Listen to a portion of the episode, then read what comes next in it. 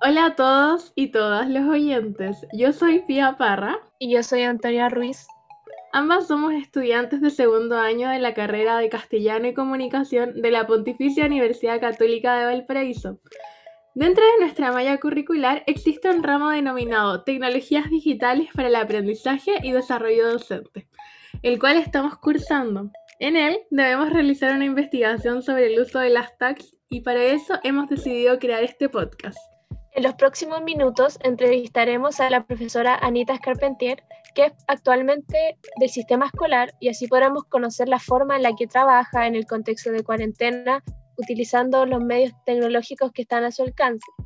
Por ello, tendremos una conversación que involucrará ciertos conceptos teóricos, por lo que contamos con ciertas contextualizaciones para los oyentes y percepciones del manejo de la educación en el contexto de pandemia. Dejamos aquí a la profesora Anita. Hola, mi nombre es Anita Scarpentier, soy profesora de inglés eh, de enseñanza media. Actualmente me desempeño haciendo clases eh, desde séptimo básico a cuarto medio. Además de eso, tengo una jefatura de primero medio. Eh, soy jefa del departamento de inglés del colegio en el que trabajo actualmente. Mi desempeño en el área de particular subvencionado, principalmente. Agradecemos su presencia, pues nos servirá mucho su experiencia dentro del contexto escolar para poder entender cómo toda la teoría que hemos leído sobre tecnologías digitales para el aprendizaje y desarrollo profesional docente se llevan a cabo en la actualidad.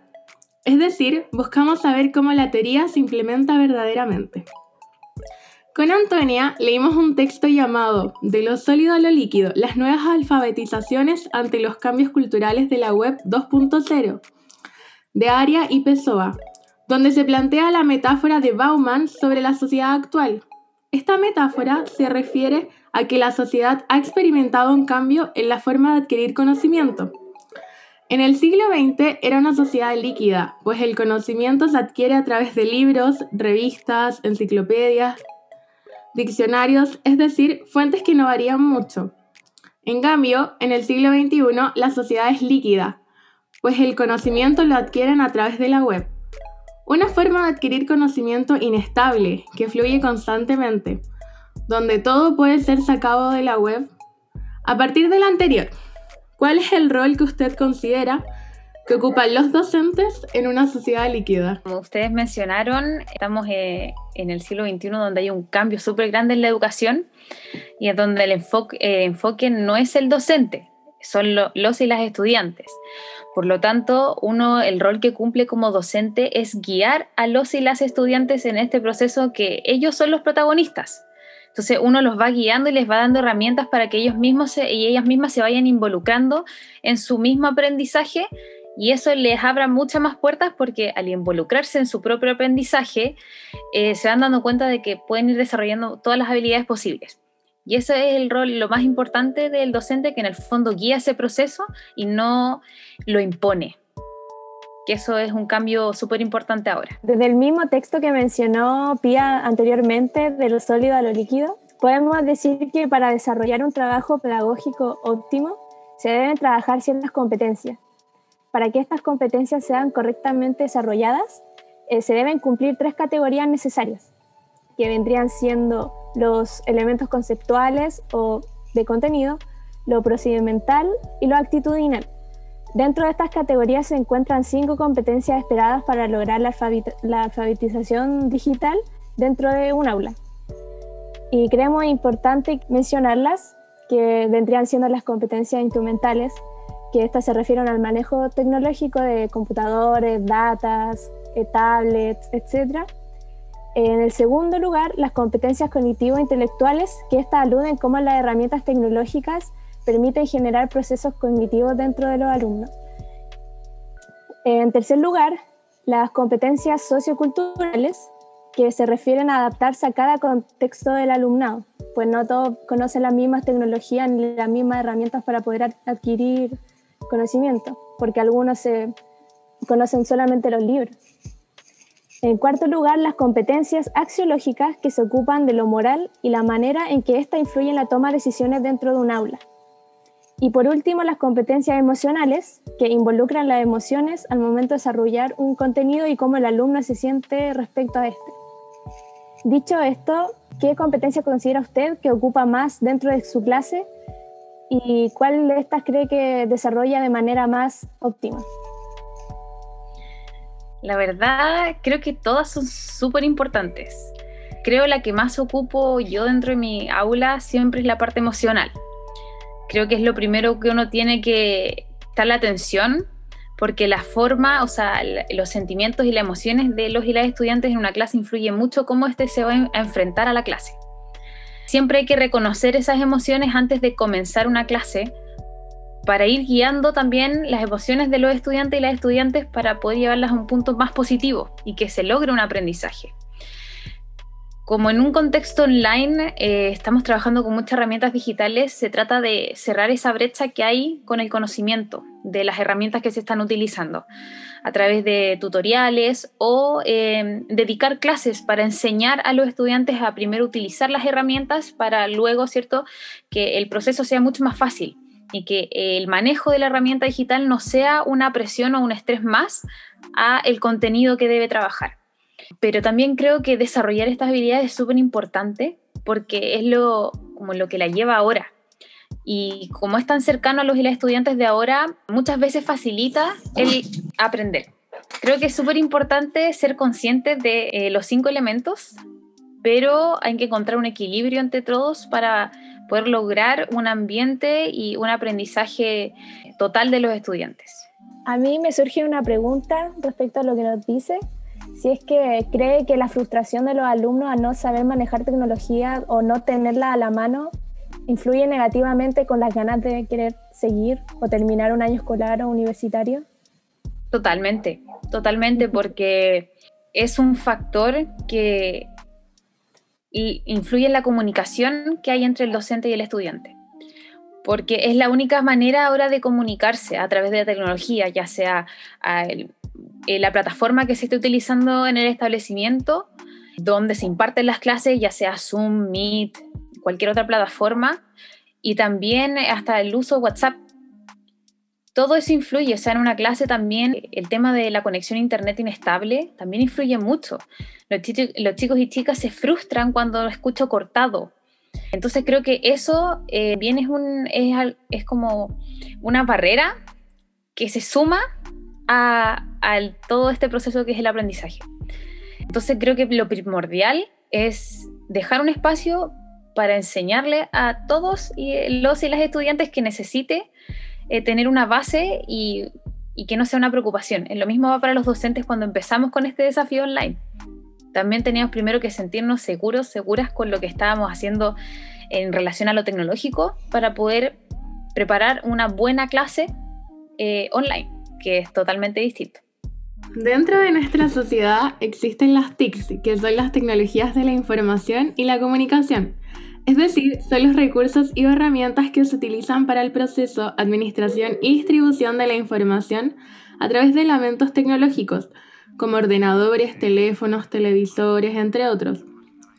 Según el texto Competencias y estándares TIC para la profesión docente del Mineduc, los docentes deben realizar la ocupación de TIC en el aula como método de enriquecimiento del quehacer docente, pues son recursos que los estudiantes utilizan habitualmente.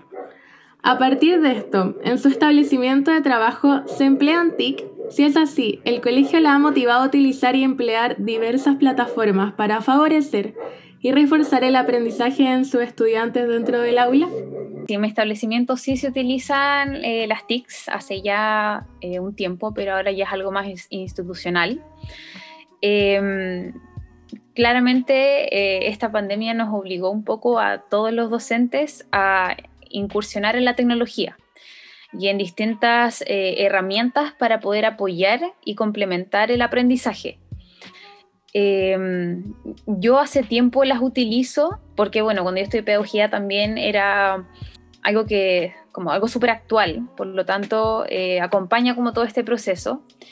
Y dentro de, al menos de mi asignatura, que es el inglés, también siempre lo potencian mucho, porque eh, es más fácil aprender el idioma haciendo, ¿cierto? Eh, practicando, pero a través de plataformas, ¿cierto? O herramientas tecnológicas es mucho más entretenido y más llamativo para los y las estudiantes. Por lo tanto, hace tiempo yo las, utilizo en mi clase em, como un foco, como algo nuevo, algo distinto, porque si trabajamos con un libro y eso va con un esquema, pero de repente para sacar de este esquema a los estudiantes es entretenido utilizar estas herramientas para practicarlo de una forma distinta. Y creo que, bueno, ahora con el tema de la pandemia clases online es algo fundamental. Fundamental el manejo de las TICs y el utilizarlas y aprovechar las clases, porque a pesar de que quizás algunas tienen variación de duración en minutos las clases, igual estamos en una, frente a una pantalla mucho rato. Por lo tanto, hay que intentar que este tiempo frente a la pantalla sea algo también algo motivador para lo de las estudiantes. Así que creo que es súper importante el eh, aprender sobre ellas, eh, buscar nuevas eh, herramientas TICs y probarlas en clases, porque puede que unas funcionen y otras no. Y eso creo que es importante. ¿Podría comentarnos quizá cuáles son las herramientas digitales que más utiliza en sus clases y cuál de ellas le han resultado más beneficiosas para los alumnos y cuáles son las que causan más dificultad? Bueno, yo siempre utilizo Kahoot. Mis clases es un éxito, todos y todas le esperan con muchas ansias cuando jugamos Kahoot. A veces lo utilizo como competencia, a veces los dejo como tareas en los classrooms porque les llama mucho la atención a hacer a través de una trivia como interactiva. Esa es la que más me causa éxito en las clases y siempre me resulta. Pueden haber testimonio de mis estudiantes por ahí, pero les gusta y les motiva mucho, todavía siempre me lo piden. Y también, eh, bueno, yo utilizo diferentes como eh, videos audiovisuales, o sea, herramientas audiovisuales. Y hacemos también a través de videos, ¿cierto? Hacemos como role playings también a través de, aplicaciones. Esas son las principales que se me ocurren. Dentro de las que utilizo también, bueno, a, veces he utilizado eh, Duolingo como aplicación. Sirve mucho, es muy amigable para los y las estudiantes y sirve mucho para repasar contenido un poco más básico del inglés, que son conceptos que a veces se olvidan.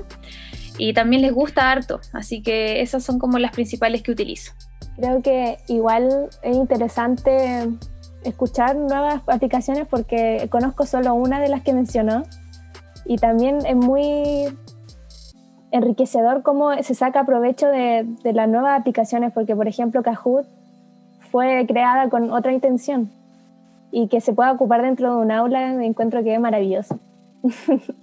y es muy entretenido y causa muchas, muchas ganas de participar en clases. Mucha gente que, o muchos estudiantes que no normalmente no participan en clases por cualquier motivo, muchas veces por el, siempre el miedo a equivocarse, pero a través de esta trivia, como muchas veces también es como pueden ponerse como apodos, eh, son anónimas, entonces lo intentan, eh, nadie ve los resultados personales, bueno, a veces cuando es competencia, eh, muchos y muchas les encanta competir, entonces es como dar la vida jugando y se aplica el contenido de una forma más entretenida. Entonces eso, eso también es súper enriquecedor para el docente, ver que una actividad funciona, porque a veces no funcionan y y es un poco fome y uno tiene que repensar todo, pero cuando llegan estos como éxitos, da más ganas de buscar cosas así, porque la idea es que la educación no sea un sufrimiento, sino que les den como esas ganas de aprender más y que es por ellos, básicamente. Sí, sobre todo que es un juego, sobre todo Kahoot, que es en grupo y que permite además como desarrollarte a veces puede ser al azar o los grupos los puede elegir uno, pero permite mucho generar como una comunidad dentro del aula que es súper importante para el desarrollo del alumno en un futuro. Sí, es, eh, muchos y muchos eh, son reacios al trabajo en grupo y en comunidad, porque yo aprendo mejor solo o sola. Sí, puede ser, muchas veces ocurre eso pero nosotros vivimos todos insertos en una sociedad, por lo tanto tenemos que aprender a trabajar con el de al lado, aunque muchas veces no quiera. Yo siempre lo converso con los chicos y chicas que cuando uno trabaja, uno no elige con quién trabajar. Y uno tiene que aprender a trabajar en equipo porque tienen una meta en común. Y en este caso, en los, en los cursos, en las clases pasa exactamente lo mismo. Todos tienen una meta en común que es el aprender. Más allá si yo tengo más habilidad o menos habilidad, todos tenemos una meta en común. Y eso parte desde el respeto que yo tengo en la sala por el, el, aprendizaje de mi compañero o compañera de al lado, hasta cómo después me comporto en la sociedad. Entonces, muchas veces, si sea que no me dejan trabajar en solo, pero tiene un objetivo.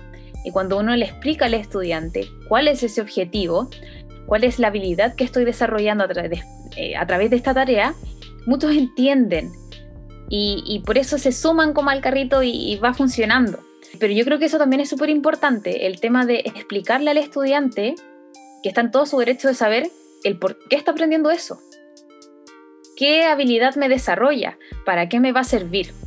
Y eso también creo que es súper importante y es una responsabilidad del docente. Desde una sociedad de la información que utiliza las TIC, tecnologías de la información y la comunicación, pues se tenía la intención de gestionar y acumular la información que se genera, se pasa a una sociedad del conocimiento donde la importancia radica en que esa información, que antes solo se buscaba acumular, se transformara en conocimiento, por lo que las tecnologías deben facilitar el acceso al conocimiento y a su aprendizaje. Para ello se utilizan las TAC, es decir, tecnologías del aprendizaje y el conocimiento. Se vuelve necesario implementar las TAC en el aula, pues favorecerá la reducción de la brecha digital existente entre las distintas generaciones contribuirá al desarrollo de la competencia digital tanto de los docentes como de los alumnos y facilitará la tarea educativa en los procesos de enseñanza-aprendizaje, haciendo que estos sean más amenos y dinámicos, viciando así un desarrollo más individual y autónomo de los alumnos, al mismo tiempo que más creativo y motivador, y contribuyendo por tanto en el desarrollo de la competencia de aprender a aprender. A partir de esto, Mishra y Kohler en el 2006 plantean un modelo donde se incorporen las TACs en el aula llamado Modelo Tecnológico Pedagógico del Conocimiento, TPACK por sus siglas en inglés. En él, la figura del docente es uno de los principales protagonistas para lograr la incorporación de estas, aunque para ello deba desarrollar su competencia digital para favorecer la incorporación a las aulas de todos los contenidos educativos digitales y de las herramientas de la web 2.0, para conseguir que los alumnos puedan acceder a dicho conocimiento a partir de una metodología flexible, participativa, colaborativa y constructiva del conocimiento. Por tanto, garantizando el uso y manejo de las TICs al mismo tiempo, potenciando y poniendo en práctica las TACs en el aula. Por ello nos gustaría preguntarle si usted conocía las TACs y su relación con el aprendizaje de los estudiantes en el aula. Debo decir que la verdad es que no. Había, la había escuchado anteriormente, sí lo debo haber leído cuando estudié pedagogía, pero la verdad es que uno normalmente se enfoca en el uso de las TICs y las TACs como que las deja un poco en segundo lado. A partir del contexto que le brindamos, ¿usted ocuparía las tags para sus clases desde ahora? Sí, creo que son una buena herramienta el tema de aplicar la tecnología y a través también del contenido, involucrarlo, involucrarlo es importante, motiva mucho más a los estudiantes y los invita también a, a conocer la tecnología desde otro punto. Normalmente se enfocan en redes sociales y son pro a eso, pero en herramientas eh, relacionadas a lo educacional, como el tema de los PowerPoints, eh, los documentos, uso de Google Drive, hasta enviar correos electrónicos no es algo normal o cotidiano para ellos, por lo tanto tienden a dejarlo un poco más de lado. Pero creo que también es súper importante y son parte de la educación ahora. Sí, a uno les enseña a escribir informes y reportes y trabajo, pero ahora normalmente lo pedimos a través de un correo electrónico pero no vamos a la base de que probablemente el estudiante no sepa enviar un correo electrónico o adjuntar un archivo. Cosas que nosotros pensamos que ya son básicas porque lo utilizamos al día a día. Pero creo que mm, introducirlo en las clases es súper importante y partir de la base de que el estudiante no sabe utilizarlas para que tenga todas las herramientas tecnológicas y como lo hablamos anteriormente, no sea un estresor el momento de enfrentarse ya sea a una tarea, a una evaluación, un trabajo, etcétera. Ya que hablamos un poco de teoría, de, cosas más formales, vamos a centrarnos ahora un poco en la actualidad y en la situación que el país está viviendo. Se ha tenido que implementar un cambio en la forma de realizar clases, pasando de la presencialidad a la virtualidad pues se ha hecho imposible la realización de clases de otra forma que nos mantenga a salvo tanto docentes como alumnos. ¿Cuál ha sido el impacto del cambio de esta modalidad en el aprendizaje de, de sus estudiantes? ¿Cuál es lo que ha podido observar que ha sido como más fuerte con este cambio? Bueno, en mi contexto, los estudiantes y las estudiantes son bastante cercanos a los docentes. Por lo tanto, este cambio a enfrentarse a una pantalla ha sido súper fuerte. Se pierde un, canal principal en el aprendizaje que es la cercanía con el docente a través de una cámara se hace un poco eh, difícil, a pesar de que hay un lazo con los cursos, con los estudiantes las estudiantes, se pierde un poco las dinámicas también de grupo también se, se van perdiendo con las clases y al verse expuesto en cámara al frente de, otros compañeros que no sabemos qué están haciendo,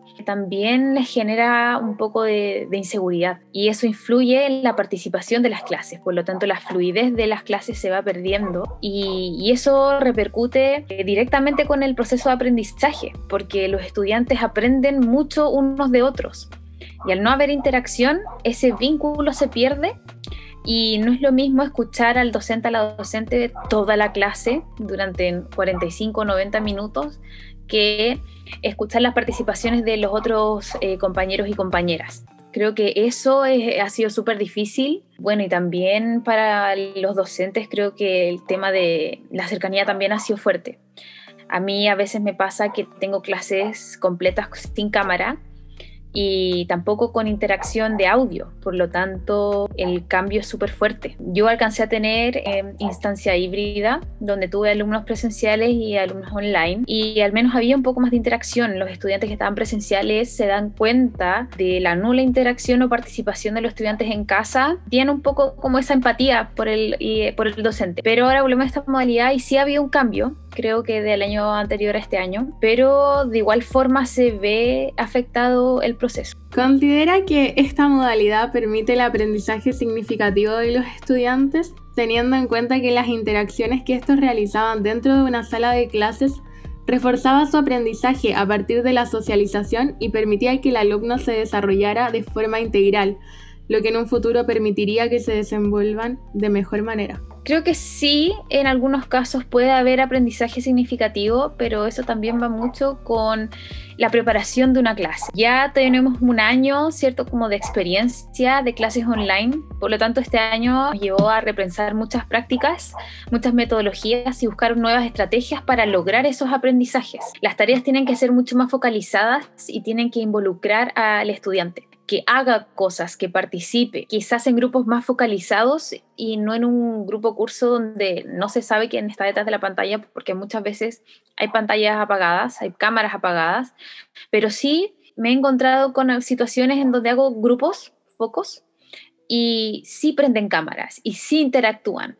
Entonces creo que eh, el buscar estrategias y focalizar el contenido, las experiencias de aprendizaje para lograr un objetivo. También creo que los objetivos tienen que ser súper concretos y no tan ambiciosos, porque sabemos que eh, un 45 minutos de presencial es completamente distinto a 45 minutos eh, online, ni hablar de una hora y media de 90 minutos frente a una pantalla. La retención, la atención de los estudiantes es mínima, tienen muchas distracciones, estando en su hogar o con quien esté, el celular, otras páginas, tiene muchas distracciones, por lo tanto tiene que ser todo súper focalizado. Por eso creo que la preparación de una clase y conocer al curso y a los estudiantes también es súper importante.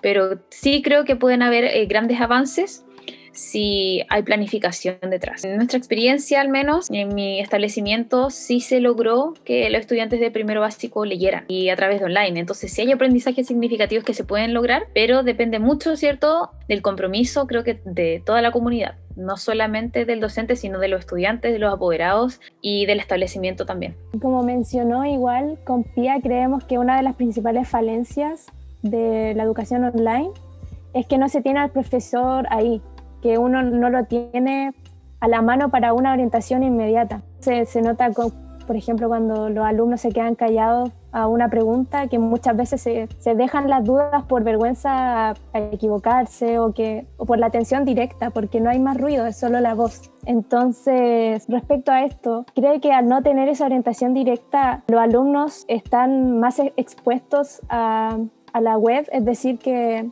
que a su carácter inestable es decir, que están más expuestos a, confundirse con información engañosa, o meterse a páginas que en vez de focalizar el aprendizaje lo desoriente. ¿Cree que están listos para enfrentarse a eso sin tener al profesor al lado? Creo que son varios puntos con respecto a esa pregunta. Creo que es complejo la situación que plantean porque sí puede suceder que al no tener cierto esta respuesta inmediata, que es algo como súper actual ahora, tener una respuesta inmediata, ¿cierto?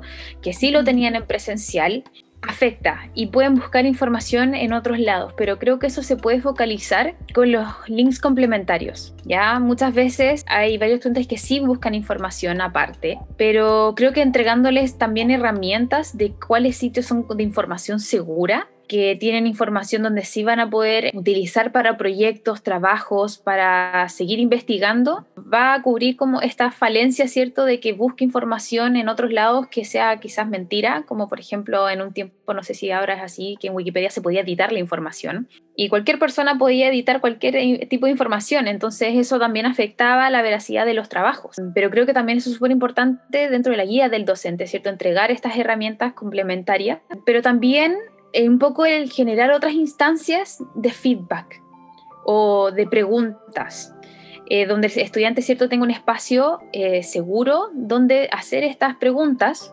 sin tener, eh, enfrentarse a esta exposición con el resto de los compañeros y compañeras, que yo sé que es algo súper latente ahora. Ese miedo, ¿cierto?, al quedar expuesto frente a mis compañeros y compañeras, el no saber algo. Creo que en las clases también hay que ser súper como cuidadoso con el exponer a un estudiante, porque eso, ¿cierto?, le genera un rechazo al aprendizaje, a la querer hacer preguntas y algo súper fundamental eh, del proceso de que el estudiante se haga cargo, a cargo de su aprendizaje es que haga preguntas. Entonces creo que hay que entregarle un espacio seguro para que lo haga. En mi caso, yo utilizo Google Classroom, que hay un chat privado con el docente a través de correos electrónicos. O también, ¿cierto?, el uso de herramientas, eh, yo trabajo con Zoom. Por lo tanto, tiene una herramienta del chat privado, solamente con el docente, el anfitrión. Entonces también en ese espacio para que puedan hacer preguntas, pero algo también fundamental, quizás no nombrar al estudiante que hizo la pregunta, sino enfocar la importancia en la pregunta, no en la persona que hizo la pregunta, porque eso también muchas veces llegan los mensajes, eh, no diga quién fui yo, y es obviamente porque le genera mucha inseguridad. Entonces también creo que el dar el espacio y siempre decir al estudiante que ninguna pregunta es mala. Ya eh, a veces genera mucha frustración que preguntan 10.000 veces, tomar siempre la pregunta, bueno, muchos han preguntado esto, así que lo vamos a aclarar nuevamente, pero en el fondo que siempre se sientan seguros que van a tener una respuesta. Creo que eso es súper importante para que el estudiante eh, se haga cargo de su aprendizaje y quiera, sienta más ganas de, y la curiosidad de aprender más.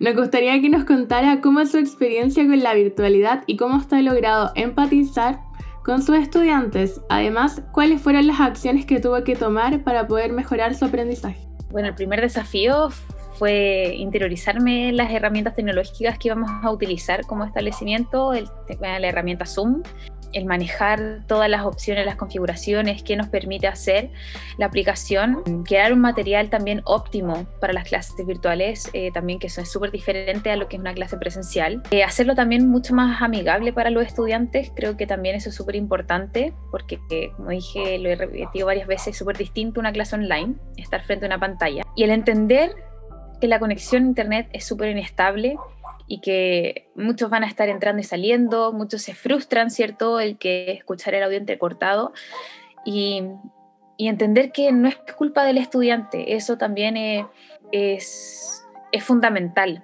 darle la tranquilidad de que uno entiende la situación y tratar de, de, llevar la clase lo mejor posible, porque hay muchas interrupciones, muchos estudiantes que uno tiene que estar pendiente de muchas cosas.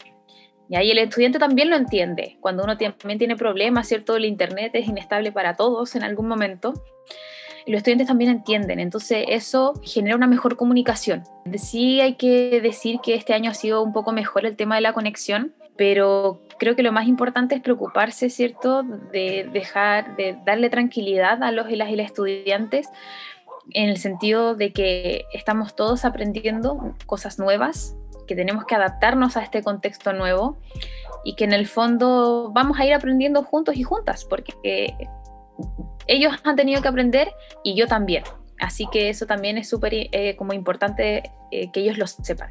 Ya para ir finalizando, la alfabetización en la cultura digital no se resume solo al uso del manejo de un software, sino que debe representar eh, como proceso de desarrollo de la identidad de la persona que está utilizando el territorio digital, que se caracterice por el dominio de las competencias intelectuales, sociales, culturales y éticas para saber interrelacionarse con, con la información y utilizarla de manera eficaz y crítica.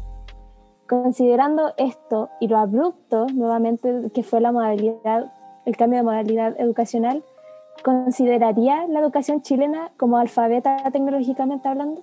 No, creo que falta mucho todavía en el tema digital. Sí se habla mucho de los nativos digitales.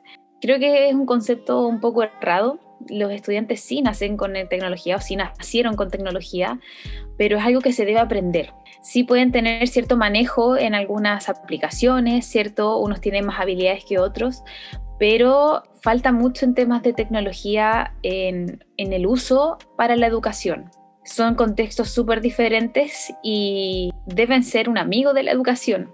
Ya, por lo tanto, debe ¿cierto? ser parte de enseñarse ¿cierto? en un contexto educativo y con un fin educativo, para que los estudiantes ¿cierto? se sientan seguros al momento de trabajar con estas herramientas que ya son parte de nuestro día a día. Creo que esta pandemia obligó un poco a desarrollarlo como abruptamente, pero sí el tema de las herramientas digitales es un término que viene hace mucho tiempo resonando en la educación.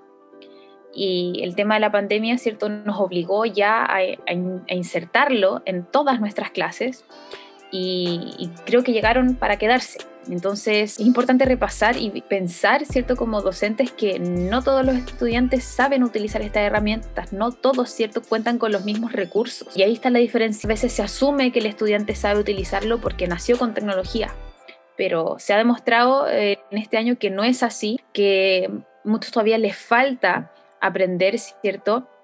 Y a pesar de que muchos sí tienen celulares desde pequeños, sí eh, utilizan redes sociales, no es lo mismo, ¿cierto? Que crear un documento, que enviar un correo, que trabajar con Excel, que utilizar alguna herramienta, por ejemplo, algún diferenciado de programación, animación, es completamente distinto y sí creo que es un foco súper potente ahora y, y llegó para quedarse. Bueno, estas han sido todas las preguntas que nos interesó realizarle. Agradecemos nuevamente su participación, su disposición y hacerse un tiempito para, para juntarse con nosotras, porque también comprendemos que ser profesor online toma mucho, mucho tiempo. Y bueno, a partir de sus respuestas podremos realizar algunas reflexiones que nos aportarán nuevos pensamientos, nuevo, nuevo todo a nuestro desarrollo como futuras docentes. Muchas gracias. De nada, agradecida de esta oportunidad también. Podemos decir a partir de la entrevista que nos brindó la profesora Anita que falta bastante en el uso de las tags como un recurso en el aula, a pesar de los tiempos pandémicos que estamos viviendo.